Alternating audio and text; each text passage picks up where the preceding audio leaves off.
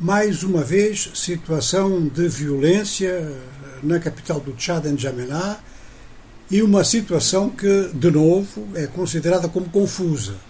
E quando por ali se declara que a situação está confusa, significa que a versão governamental pode não coincidir nada com aquilo que aconteceu ou está a acontecer. De maneira que, na noite finda, o governo diz que houve um ataque contra a sede dos serviços secretos que houve tiroteio e mortes. E acusa de responsabilidade pelo ataque elementos, não dá mais indicações, diz elementos, do Partido Socialista Sem Fronteiras, um partido que parece ser o principal da oposição, que é um partido relativamente recente, criado em 2015, e que congrega figuras muito importantes. Inclusive, recentemente, aderiu a esse partido o tio do atual chefe da junta militar, o que chamou muito a atenção internamente e mesmo do ponto de vista internacional. Ora, segundo o governo, o confronto ficou apenas localizado nesse edifício, mas jornalistas presentes em Jamená dizem ouvir tiros e explosões em vários pontos da cidade. E um ministro declarou que o ataque foi só contra a sede dos serviços secretos e que o que se ouve no resto da cidade são ecos.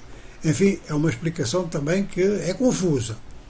Mas o facto é que tudo isto pode ter outro significado e outro contorno.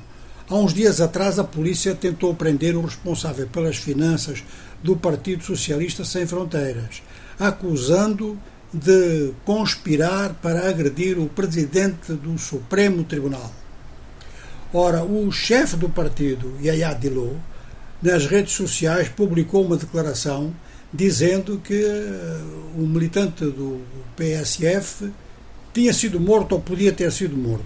Os militantes do partido dirigiram-se para a sede dos serviços secretos, foram eles que fizeram a prisão da pessoa em questão e houve tiroteio nessa hora. De maneira que o tal ataque de elementos do PSF pode estar ligado a um movimento de protesto porque vários militantes do partido dirigiram-se para o local onde estaria o responsável do partido que foi preso ou que foi morto, segundo as acusações, portanto, nas redes sociais.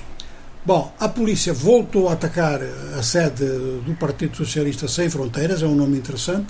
Voltou a atacar, prendeu várias pessoas, mas não conseguiu encontrar o chefe do partido, que tudo indica, uma vez mais, está na clandestinidade.